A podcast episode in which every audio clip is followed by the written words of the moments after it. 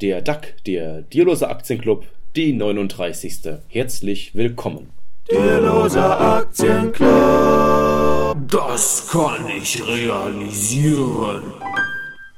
Und heute haben wir wieder drei spannende Themen parat. Ich werde anfangen mit einem Buch, das ich gerade lese. Das habe ich jetzt ungefähr zur Hälfte durch, aber ich kann schon einiges berichten. Und zwar Nudge von Richard Taylor, dem Träger des angeblichen Wirtschaftsnobelpreises. Außerdem wird Raimund über Zertifik nein, über Optionen sprechen. Über Optionsscheine. Ja. Und ich werde richtig Optionsscheine sprechen.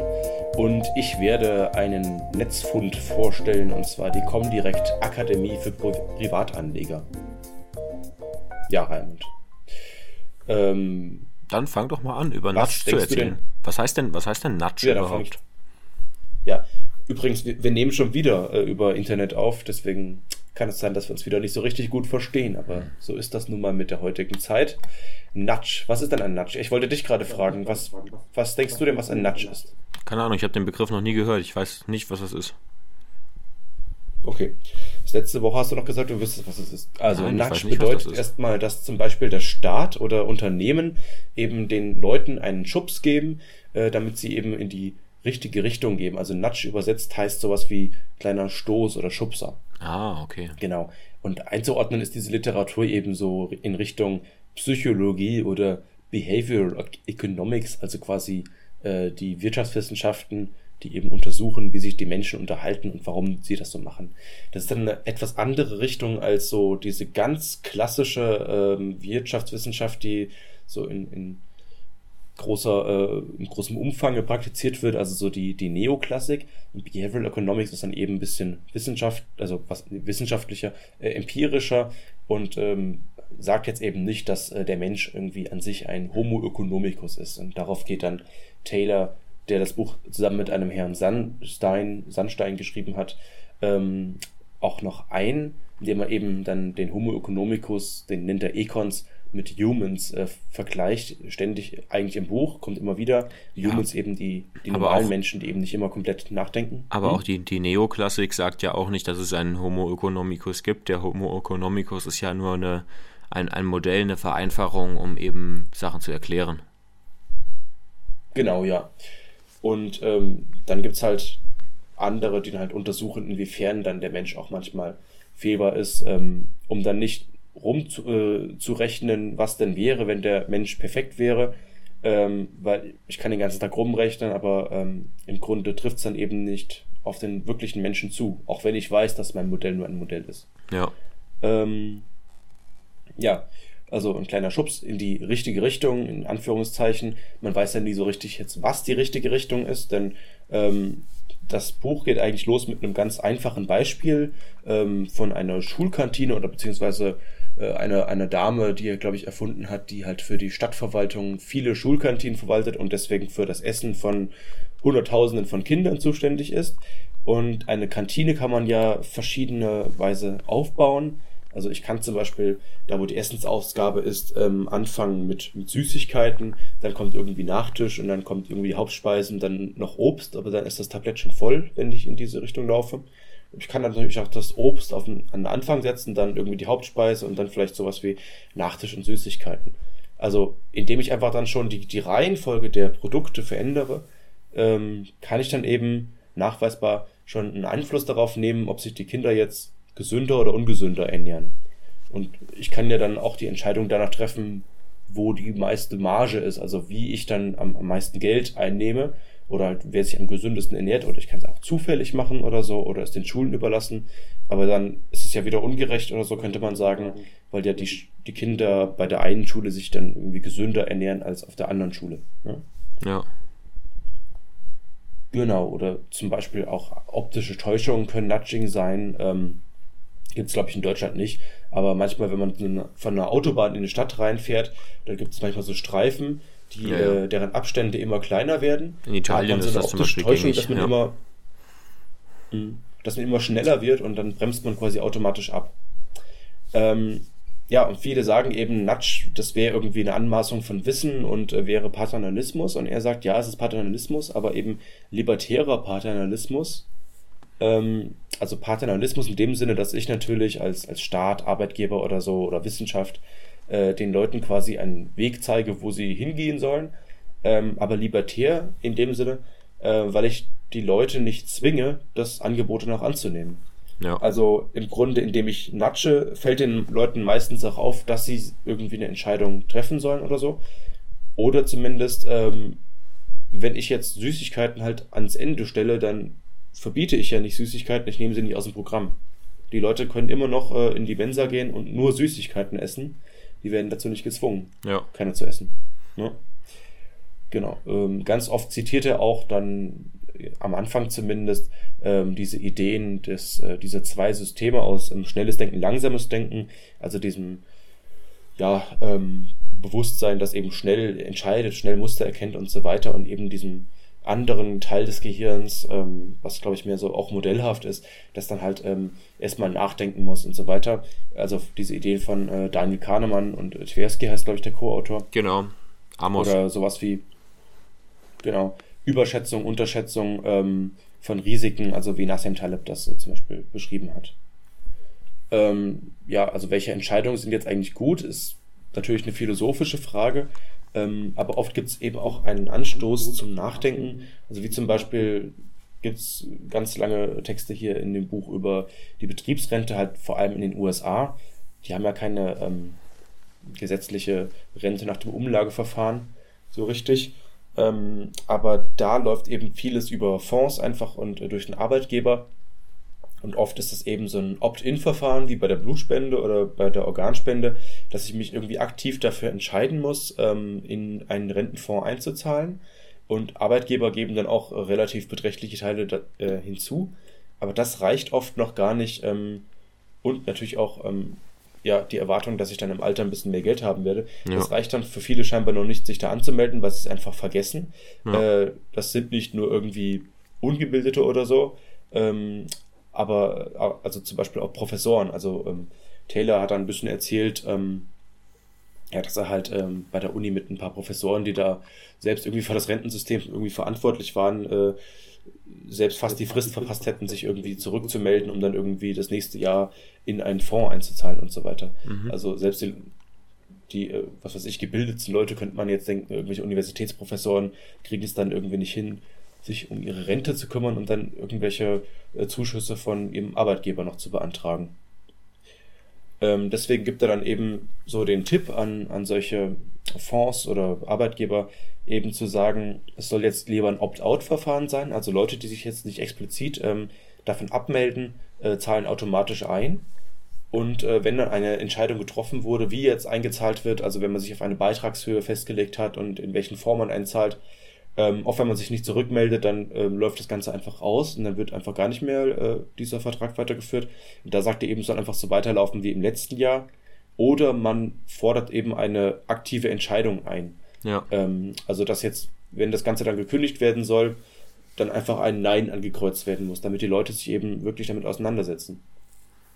Ja. Und ja, klassisches, psychologische Probleme werden Klassisches mhm. Beispiel ist ja auch, was, ähm, was der Kahnemann ja auch in seinem Buch Schnelles Denken, Langsames Denken eben ähm, bespricht, dass es ähm, Länder gibt, in denen zum Beispiel die Organspende eigentlich äh, der Standard ist. Das heißt, ähm, mhm. wenn ich meine Organe eben nicht spenden will, ähm, dann muss ich das eben extra angeben. Und die haben dann eben ja Organspendebereitschaften von über 90 Prozent. Und ähm, bei uns in Deutschland mhm. zum Beispiel, wo mittlerweile schon viele Leute, relativ viele, ähm, diese kleine Karte eben in ihrem Geldbeutel haben, den Organspendeausweis, das sind halt irgendwie immer noch äh, deutlich unter einem Drittel der Bevölkerung oder so. Ja, genauso bei der Betriebsrente. Also äh, wenn es eben so ein Opt-in-Verfahren ist, dann ist dann halt die Beteiligung irgendwie bei 17 Prozent. Und äh, wenn es dann eben ein Opt-out-Verfahren ist, halt bei 83 Prozent. Ja. ja. Genau. Äh, psychologische Kniffe da gibt es dann halt oft so eine Scheindiversifizierung zum Beispiel. Also wenn ich dann Leuten irgendwie paar Aktienfonds vorschlage und jetzt nehmen wir mal an, es gibt zwei. Das eine ist ein reiner Aktienfonds und das andere ist ein Mischfonds mit 50% Aktien und 50% Anleihen. Dann sage ich ja, der ist halt ein bisschen sicherer, weil es ja noch Anleihen mit drin. Und dann sagen die Leute, ja, aber jetzt einen von beiden nehmen ist, finde ich jetzt auch nicht gut diversifiziert oder so, so gefühlsmäßig. Deswegen nehmen halt beide ähm, nehmen halt viele dann beide Fonds, 50-50. Mhm. Aber das heißt halt im Endeffekt, dass ich dann zu 75% in Aktien einzahle und zu 25% in, in Anleihen. Also viele Leute wollen dann irgendwie sicher gehen, aber wählen dann eigentlich im Grunde noch was Unsicheres aus, weil sie dann halt irgendwie diversifiziert haben, scheinbar. Ähm, aber im Grunde haben sie dann noch einen viel höheren Aktienanteil, als sie eigentlich ähm, wollten. Ähm, also deswegen, es fehlt dann halt oft irgendwie die Bildung und ähm, ja, deswegen sollte man dann die Leute auch irgendwie darauf hinweisen und aufklären, was da jetzt eigentlich genau passiert. Ähm, weil viele machen halt irgendwie eine Betriebsrente über den Arbeitgeber, wählen dann vielleicht einen Fonds aus, vielleicht äh, kriegen sie auch einfach automatisch einen Fonds und der wird dann halt gekauft, ohne dass man jetzt weiß, äh, wie hoch da jetzt eigentlich die Gebühren sind, wo da jetzt investiert wird und so weiter. Kennt man ja so aus Gesprächen mit Leuten, die eben solche aktiven Fonds haben. Und wir hatten das ja schon mal angesprochen in der Folge Aktivismus kostet teures Geld. Das stimmt, ja. Ähm, dann gibt es halt immer dieses Problem, nichts verlieren zu wollen ähm, so psychologisch, da hat er dann irgendwie auch Tests mit Studenten gemacht und die einen haben irgendwie Schokolade bekommen und die andere eine Kaffeetasse oder sowas als Geschenk, einfach so. Und beide Geschenke waren eigentlich gleich teuer ähm, und äh, waren halt immer so wenige da, dass halt nicht alle irgendwie alles haben konnten. Deswegen wurde es halt so verteilt und dann haben die Leute noch die Möglichkeit gehabt, ihre Geschenke untereinander zu teilen, damit die, die halt lieber eine Kaffeetasse haben wollen, oder wollten ursprünglich dann doch noch ihre Schokolade kriegen. Ja. Aber es wollte dann niemand teilen, weil man irgendwie immer das behalten will, was man schon jetzt besitzt. Da hatten wir schon mal über das Haus ähm, von, von, Warren Buffett. Ja. Von Warren Buffett gesprochen, äh, dass einfach das, was man hat, ist einem irgendwie lieb und teuer. Und das schätzt man dann eben viel teurer ein, als es eigentlich ist. Selbst bei so kleinen Geschenken, die man erst irgendwie seit zwei Minuten in der Hand hat, äh, will man das Ding nie wieder loswerden. Und ähm, das ist dann oft auch ein Verkaufstrick. Also als zum Beispiel in den USA die Kreditkarten eingeführt wurden, äh, Kreditkarten kosten halt nun mal Gebühr äh, und sind eben teurer, als äh, wenn ich bar zahle. Ähm, und deswegen haben halt viele, viele Händler eben eine, eine Gebühr eben auf den Preis aufgeschlagen, wenn jemand mit Kreditkarten einkauft. Und das wollten die Kreditkartenunternehmen aber nicht. Sie wollten, dass das genauso teuer ist wie die anderen Produkte, haben dann äh, irgendwie mit den Händlern einen Vertrag äh, ausgemacht, dass äh, der, der Ausgangspreis eben gleich sein soll. Und dann sollen halt irgendwie die Barzahler ein bisschen mehr zahlen im Endeffekt. Aber das wurde dann irgendwann vom Staat, glaube ich, verboten, ähm, weil das ja ein bisschen merkwürdig ist. Und dann haben die Kreditkartenunternehmen halt nochmal andersrum gesagt, ähm, die Händler sollen das den Kunden so verkaufen, dass quasi der Kreditkartenpreis der normale Preis ist. Und wenn ich bar zahle, dann kann ich einen Bonus bekommen und bezahle eben weniger. Und ja. das ist dann irgendwie so ein psychologischer Trick, dass dann halt viele sagen, ja, Bonus von zwei drei Euro, den brauche ich jetzt nicht, wenn ich mit Kreditkarte auch äh, für den normalen Preis zahlen kann. Ja. Aber im Grunde ähm, war es ja eigentlich ähm, ein höherer Preis, wenn ich mit Kreditkarte zahle. Ja. Ähm, aber ich habe irgendwie lieber, lieber verpasse ich einen Bonus, als dass ich irgendwie mehr Geld bezahle oder so als normal. Also ja, ja. eben, ja, ein bisschen bescheuert eigentlich, wenn man drüber nachdenkt. Ähm, oder es gab zum Beispiel eine, eine Kampagne in Texas, äh, die hatten riesige Probleme mit äh, Umweltverschmutzung an Autobahnen, weil eben viele einfach ihre Müll aus dem Autofenster rausgeworfen haben. Ähm, ab mit Verboten und was weiß ich, konnte man das äh, eben nicht eindämmen. Und deswegen hat man sich da einfach eine Kampagne überlegt, die dann im Fernsehen, im Radio und auf irgendwelchen Schildern waren, äh, war, wo man auch so ein bisschen auf den Nationalstolz der Texaner angespielt hat. die Kampagne hieß irgendwie Don't Mess with Texas. Mhm. Ähm, also leg dich nicht mit Texas an, um, um eben an das schöne Land und die anderen Leute zu denken, wenn ich hier mal eine Bananenschale oder Joghurtbecher aus dem Fenster werfe. Und hat man eben gemerkt, dass halt signifikant äh, viel weniger Leute dann ihren Müll auf der Autobahn gelassen haben. Einfach nur, indem ich ihnen halt gesagt habe, ja, denk doch mal daran, äh, du bist irgendwie hier eine Umweltsau und alle anderen machen das doch nicht. Und warum sollen jetzt paar wenige Typen wie du jetzt hier unsere Umwelt ähm, ja, verschlimmbessern. Nein, ja. also ähm, ja, ja. dreckig machen. Moment, ich hab mich verhaspelt. Was will ich denn jetzt sagen? Genau, Holz. Ähm, genau dasselbe mit, mit Holz. Da gab es irgendein Naturschutzgebiet, wo versteinertes Holz im Wald rumliegt oder so. Das gehört einfach dazu. Aber es haben dann immer ständig Leute dieses versteinerte Holz mitgenommen und versteinertes Holz ähm, wächst ja nicht an den Bäumen.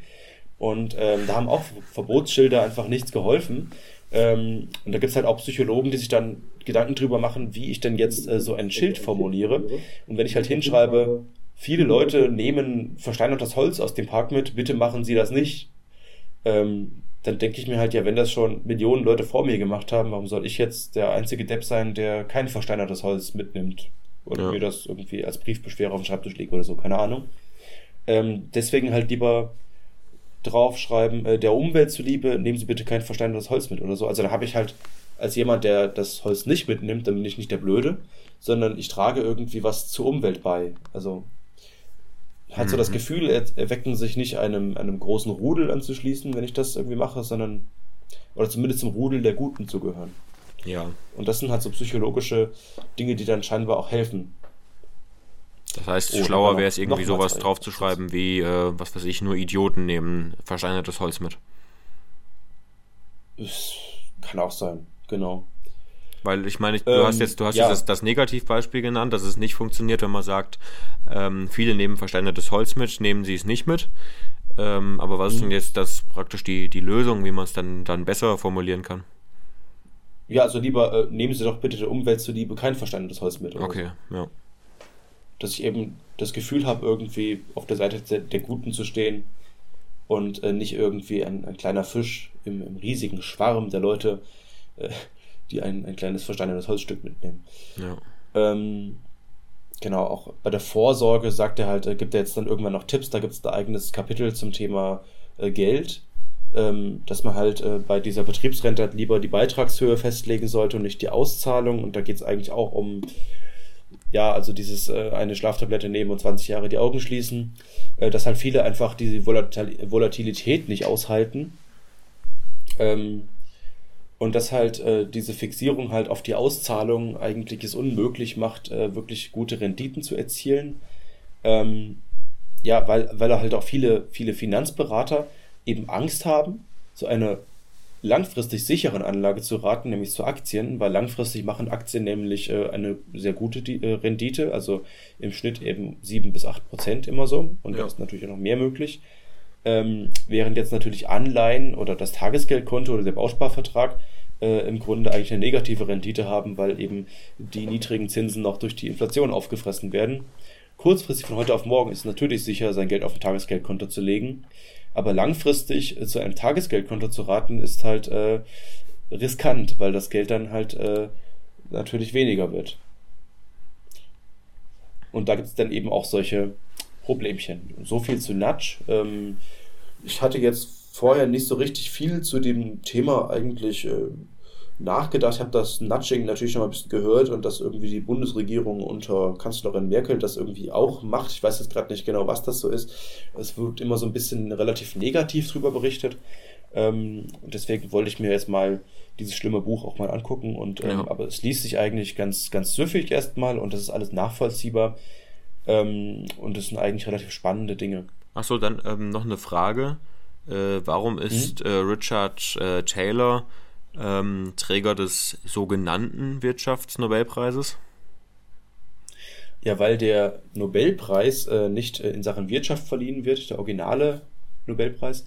Ähm, der Wirtschaftsnobelpreis heißt eigentlich äh, Alfred Nobel Gedächtnispreis und wird von der schwedischen Reichsbank verliehen mhm. und nicht aus dem Erbe von Alfred Nobel.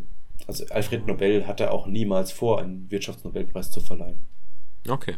Aber deswegen muss es ja nicht sein, dass es ein schlechter Preis ist. Und äh, Taylor war da tatsächlich irgendwie auch eine Ausnahme, weil der Preis, glaube ich, die letzten Jahre eigentlich immer an äh, ihren ähm, neoklassische Ökonomen verliehen wird. Und da ist dann halt relativ wenig äh, Vielfältigkeit zu erkennen. Ja. Mhm. Okay. Du bist dran. Ja, kommen wir zu unserem zweiten Thema. Ich ähm, bin die Woche auf das Thema Optionsscheine gestoßen und wollte mich einfach mal darüber schlau machen. Und ähm, dann ist mir erstmal äh, bewusst geworden, okay, Optionsscheine sind keine Optionen, ähm, weil Optionen darf man in Deutschland überhaupt nicht kaufen. Also so als, als kleiner Anleger darfst du keine Optionen kaufen, geht nicht. Also kannst du auch nicht über die Börse handeln. Und ähm, ja, der Unterschied zwischen Optionen und einem Optionsschein ist eben, der Optionsschein ist eben in, ähm, verbrieft, das heißt ähm, praktisch eine Option, die verpackt ist in ein Wertpapier. Und dementsprechend ist es ja so mehr oder weniger praktisch ein doppeltes Derivat. Also eine Option bezieht sich ja irgendwo rauf, also es ist ein Derivat. Und der Optionsschein ähm, ist halt keine echte Option. Und ähm, ja, die Amerikaner sagen eigentlich, der Optionsschein ist ein Betrugsgeschäft, ähm, weil es ist nämlich so, du kannst zwar unendlich viel gewinnen mit einem Optionsschein, aber kannst eben nicht unendlich viel verlieren, wie es eben bei einer Option ist. Bei einer Option hast du halt Nachschusspflicht, bei einem Optionsschein eben nicht, der kann immer nur auf Null fallen, im schlimmsten Fall. Ähm, jetzt erstmal vielleicht dazu, was ist überhaupt eine Option? Also ähm, eine Option ist, ja, wie der Name schon sagt, eben eine Kauf- oder eine Verkaufsoption und kommt eigentlich aus der Realwirtschaft. Also wenn zum Beispiel ein Bauer seine Ernte verkaufen will und ähm, ja, er weiß eben nicht, wie hoch die Preise in zwei Monaten sind für, die, für das Getreide dann äh, macht er vielleicht mit demjenigen, der ihm das Getreide abkaufen will, einen Preis schon im Vorhinein aus. Und ähm, das ist dann praktisch eine Option. Ähm, er kauft dann zum Beispiel äh, für, was weiß ich, sagen wir mal, das, das Getreide kostet ähm, 100 Euro pro Tonne. Ähm, dann kauft er für, äh, für 5 Euro die Option, ähm, dass er das, also die Verkaufsoption, dass er das ähm, Getreide für 100 Euro verkaufen kann. Und ähm, weil er eben befürchtet, dass es sein könnte, dass der Preis fällt. Und ähm, wenn er eben, wenn, wenn der Preis eben fällt, dann äh, kann er sagen, ein Glück, ich konnte für 105 Euro verkaufen, äh, ich konnte für 100 Euro verkaufen. Aber für ihn lohnt sich eben erst dann, wenn der Preis eben unter 95 Euro gefallen ist, weil die Option hat ja 5 Euro gekostet. Und das ist praktisch das, womit man bei einer Option Gewinne machen kann. Also wenn jetzt bei der Verkaufsoption, die auch Put-Option genannt wird, ähm, wenn da jetzt der Preis eben dann extrem fällt, das ist das, äh, ja, ähm, ja, wenn ich praktisch short gehe sozusagen, ähm, und der Preis fällt jetzt auf, auf 70 Euro, kann ich halt mein Getreide danach für äh, 100 Euro verkaufen und ähm, ja, habe dann damit praktisch einen Gewinn gemacht von, äh, von 25 Euro. Und ähm, die Option kann ich dann natürlich aber auch verkaufen. Und das ist eigentlich so, der, so die Regel. Also wenn ich jetzt an der Börse einen Optionsschein kaufe, ähm, dann warte ich eigentlich nicht, bis der fällig wird, sondern in der Regel verkaufe ich den schon vorher.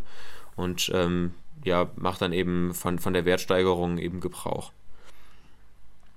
Ja, dann gibt es unterschiedliche Optionsscheine. Es gibt den äh, ähm, American Style. Ähm, da ist eben die, ähm, die Ausübung der Option ist dann eben ähm, innerhalb eines bestimmten Zeitraums äh, möglich. Und bei dem European Style ist eben die äh, Ausübung der Option ähm, zu einem Zeitpunkt übrig, üblich. Aber das, das hat jetzt nichts damit zu tun, dass man American Style nur in Amerika handeln kann und European Style nur in Europa. Das geht alles überall. Aber ähm, ja, das sind einfach so die Unterschiede. Ja, und dann ähm, setzt sich der Optionsschein eben aus verschiedenen Werten zusammen. Es gibt äh, den inneren Wert, es gibt den Zeitwert, es gibt das Aufgeld, den Break-Even-Punkt und den Hebel. Und das ist alles ziemlich kompliziert auszurechnen. Ähm, und deswegen werde ich da jetzt nicht mehr näher drauf eingehen, weil das so äh, auditiv ein bisschen schwierig zu verstehen ist und zu erklären ist. Ähm, ich kann an der Stelle auf jeden Fall darauf hinweisen, dass es ein ähm, Video gibt von ähm, Finanzfluss zum Thema Optionsscheine, äh, was man sich angucken kann, wo das genau erklärt wird und dass es diese ähm, tolle Broschüre gibt, ähm, die heißt Basisinformationen über Wertpapiere und weitere Kapitalanlagen und äh, wird herausgegeben von vom Bankverlag.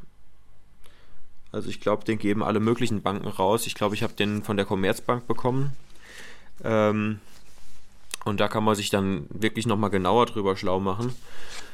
Äh, was ich ganz witzig fand, äh, war, ich habe dann gedacht, na, ich probiere das mal aus. Es scheint irgendwie alles sehr kompliziert zu sein, also lieber einfach mal ausprobieren mit einem kleinen Betrag, so wie ich das halt so üblicherweise mache. Und ähm, ja, da hat mal wieder der paternalistische Staat zugeschlagen, weil dann musste ich erstmal von der Bank ein neues Dokument ausfüllen und per Post an die Bank schicken, damit ich die Optionsscheine überhaupt handeln darf. Und das ist ja eigentlich ein bisschen witzig, weil ähm, ich dachte früher immer, Optionsscheine seien so mega riskant, aber das ist ja eigentlich Blödsinn, weil du kannst eben nicht mehr verlieren als das eingesetzte Kapital. Es ist jetzt nicht so, wie das mit den CFDs war, was ja mittlerweile auch wieder verboten ist vom paternalistischen Staat, ähm, dass man dann eben auch nachschießen muss, wenn man sich eben verwettet, sondern es kann tatsächlich nur auf Null gehen. Und ähm, ja, also ja. nochmal, ähm, hm. also du hast ja quasi, als du das Depot eröffnet hast, dann auch deine Risikoklasse irgendwie angegeben ja. und demnach kann man ja verschiedene Dinge handeln. Ja. Ähm, das ist ja das dann, ne? Also diese Einordnung, genau. um es halt nochmal klar zu machen. Ähm, da hättest du aber am Anfang eben auch direkt ähm, volles Risiko einstellen können. Ja. Ähm, hast du halt nicht gemacht. Genau, habe ich halt ja. damals nicht gemacht, aber allein, dass man es machen muss, ist halt schon witzig. Dass praktisch jemandem, der im Grunde genommen äh, geschäftsfähig ist, und das ist mal, glaube ich, eingeschränkt ab 14 Jahren und uneingeschränkt ab 18 Jahren oder 21 oder so, dass man so jemandem praktisch nochmal äh, gesondert, dass man ihn besonders gesondert bestätigen lassen muss, dass man Produkte kaufen möchte oder dass man Wetten eingehen möchte, weil mhm. ich meine, ein Optionsschein ist ja jetzt ähm, eher eine Wette. Mhm.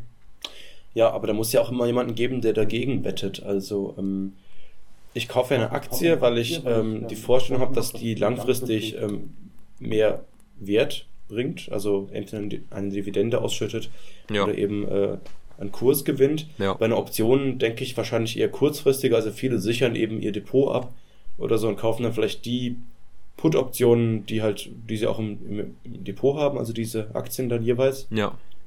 Ähm, was für einen praktischen Sinn hat denn nun eine, eine Option? Also man kann zum Beispiel jetzt, wenn man ähm, langfristig investiert, kann man sein, sein, seine ähm, äh, Rendite noch ein bisschen hebeln, indem ich jetzt einen, äh, ähm, einen Call-Optionsschein kaufe, also eine, eine Kaufoption ähm, und ähm, die eben mit einem Hebel versehen ist und praktisch zusätzlich zu einer Aktie ins Depot lege. Das heißt dann zwar auch, dass ich natürlich ein höheres Verlustrisiko habe, klar, weil der Anteil, den ich eben als Option kaufe, kann eben auch dann schnell nichts mehr wert sein, weil logischerweise, wenn ich jetzt äh, einen Hebel habe von 2 zum Beispiel und die Aktie fällt um 50 Prozent, dann ist mein Optionsschein nichts mehr wert.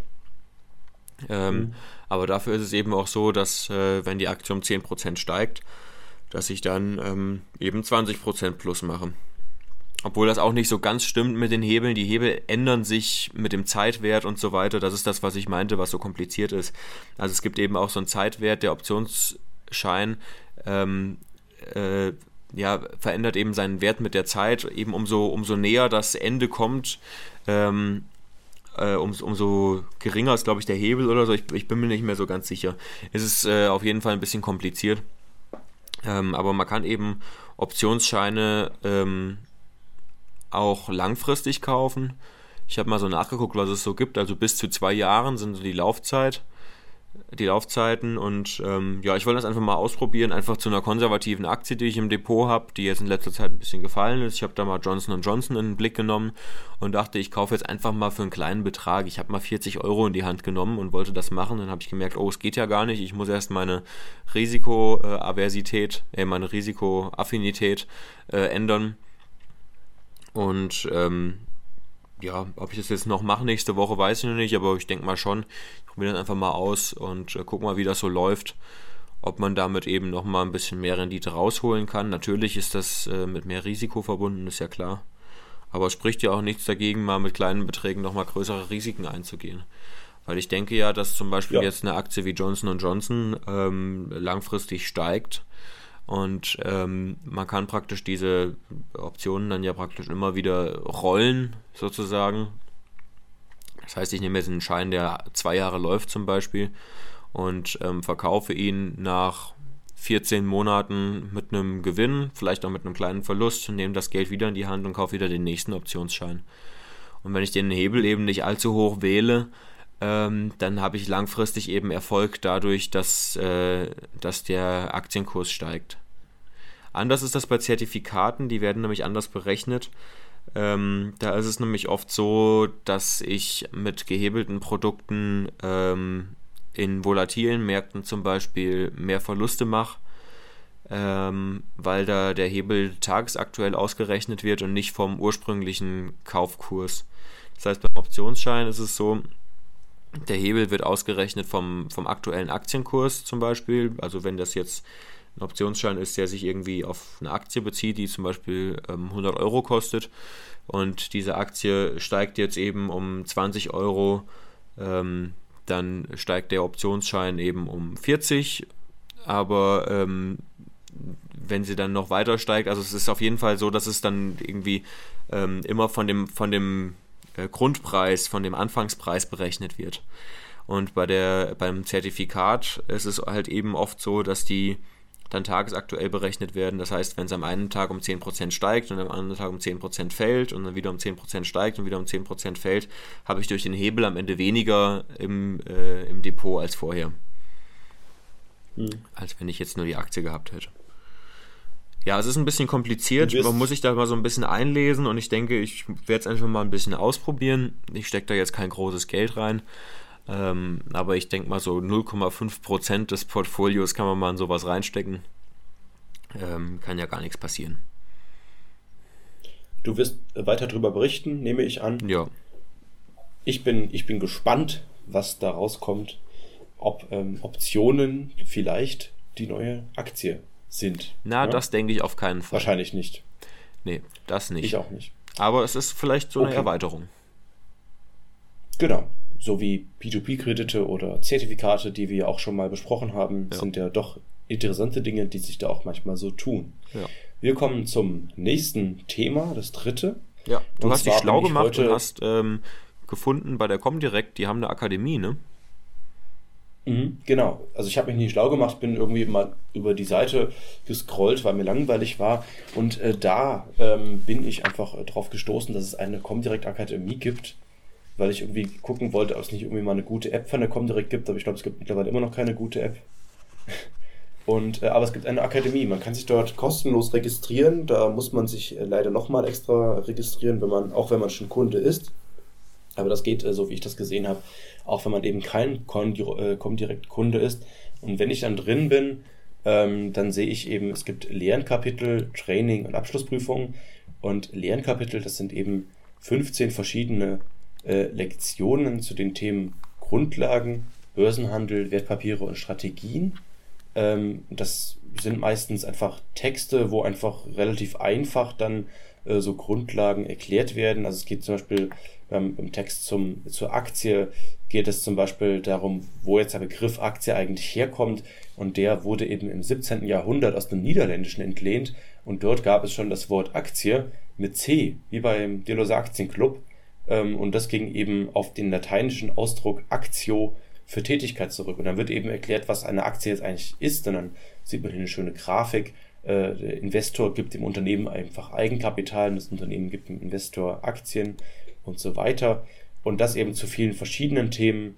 Das geht dann ähm, nicht nur um Aktien, sondern eben auch um ähm, ja, Anleihen, Fonds, ETFs nochmal gesondert, Zertifikate und Hebelprodukte ähm, und Strategien, wie so Risiko- und Money-Management, Grundlagen der Fundamentalanalyse, Grundlagen der technischen Analyse und so weiter. Äh, ganz vorne bei Grundlagen der Geldanlage geht es darum, erstmal ähm, darüber zu reden, was ist jetzt eigentlich eine Investition, also dass man irgendwie jetzt den Kredit nicht als Investition unbedingt äh, sehen kann, aber zum Beispiel, wenn man einen Hauskredit hat, dann ist eben die höchste Rendite im Schnitt erstmal seinen Kredit zurückzuzahlen. Also so, so grundsätzliche ähm, Dinge übers Geld nachzudenken und so weiter. Mhm. Dann, wenn ich so eine Lektion durch habe, dann kann ich da schon einen Test machen. Da gibt es hier noch dieses Training, wo ich jetzt sehe, ich habe jetzt zum Beispiel heute mal ein bisschen rumgespielt, ich habe jetzt noch 89,61% der Fragen nicht beantwortet. Das sind einfach so kurze Quizfragen. Jetzt zum Beispiel sehe ich, wodurch können Anleger mit Aktien Geld verdienen? Mehrere Anlagen sind, äh, mehrere Antworten sind möglich. Ist jetzt eine Möglichkeit Kurssteigerung, häufiges Handeln, Dividenden und Zinserträge ja, ich schätze erstmal Kurssteigerung und Dividenden. Zinsen ja. gibt es ja auf Aktien nicht und häufiges Handeln macht natürlich die Taschen leer. Ich prüfe das und das ist richtig. Und jetzt habe ich 7,79% richtig beantwortet. Nicht schlecht, Pascal. Ich bin und stolz auf dich. Genau. also von den beantworteten Fragen zumindest. Nee, warte mal. Also von allen Fragen insgesamt. Weil ich habe ja noch einen riesigen Teil noch gar nicht beantwortet. Ja. Und da gibt es Abschlussprüfungen eben noch zu jeder dieser vier verschiedenen Kategorien. Und das, denke ich, gibt erstmal einen groben, also nicht nur einen groben, sondern einen relativ guten Überblick über alles, was man eigentlich so als Privatinvestor ähm, an der Börse wissen muss. Und da sind jetzt auch einige Themen dabei, da weiß ich jetzt eben auch nicht so viel zu. Also Zertifikate bin ich eigentlich immer noch ein unbeschriebenes Blatt. Und auch so, so Grundlagen äh, tut ja nie weh, äh, sowas nochmal durchzulesen. Teilweise gibt es da sogar Videos und eben schicke Grafiken. Und dann diese ganzen Strategien, die ist mir noch auch noch nicht angeguckt, aber ich werde da auf jeden Fall noch mal ein bisschen weiter reingucken. Und äh, ja, ich empfehle das auf jeden Fall auch da mal reinzugucken, weil viele jetzt in der Community haben zum Beispiel nach einem Börsenführerschein gefragt, äh, wo man eben sowas auch lernt. Ähm, vielleicht kriegt man dann auch irgendwie einen Zettel, den man sich ausdrucken kann, wenn man diese ganzen Kurse nachher bestanden hat. Ja, ich meine, darum geht es ja. ja. nicht. Ich, Im Endeffekt geht es ja darum, dass ich was lerne. Genau. Und mit dem Börsenführerschein Richtig. kann ich mir auch nichts kaufen. Also doch Aktien, aber die kann ich mir auch ohne Börsenführerschein kaufen. Die kann ich auch ohne kaufen, aber Bildung generell tut ja nicht weh. Richtig. Und da habe ich es halt nochmal irgendwie in Textform alles irgendwie schön aufgebaut und sortiert. Natürlich ist es genauso auf YouTube oder in an anderen möglichen Beratern, aber ich fand das jetzt mal eine ganz nette ähm, Aufstellung und sinnvolle Strukturierung und werde auf jeden Fall noch mal ein bisschen reingucken. Ja, ich werde auch ja. mal reingucken, ja. Mhm. Gut, ich denke, das war es dann schon wieder mit unserem Podcast für heute. Ja. Und ich denke auch. Dann bleibt noch zu sagen, wir freuen uns über Feedback, wie immer. Sie können uns äh, ja, gerne mailen Sie. an äh, vorstand.aktien mit c.net oder Sie rufen uns einfach an unter der Nummer 0911 30844 41 311. Genau. Oder so, Sie können uns auch bei erinnern, Facebook erreichen oder bei Twitter.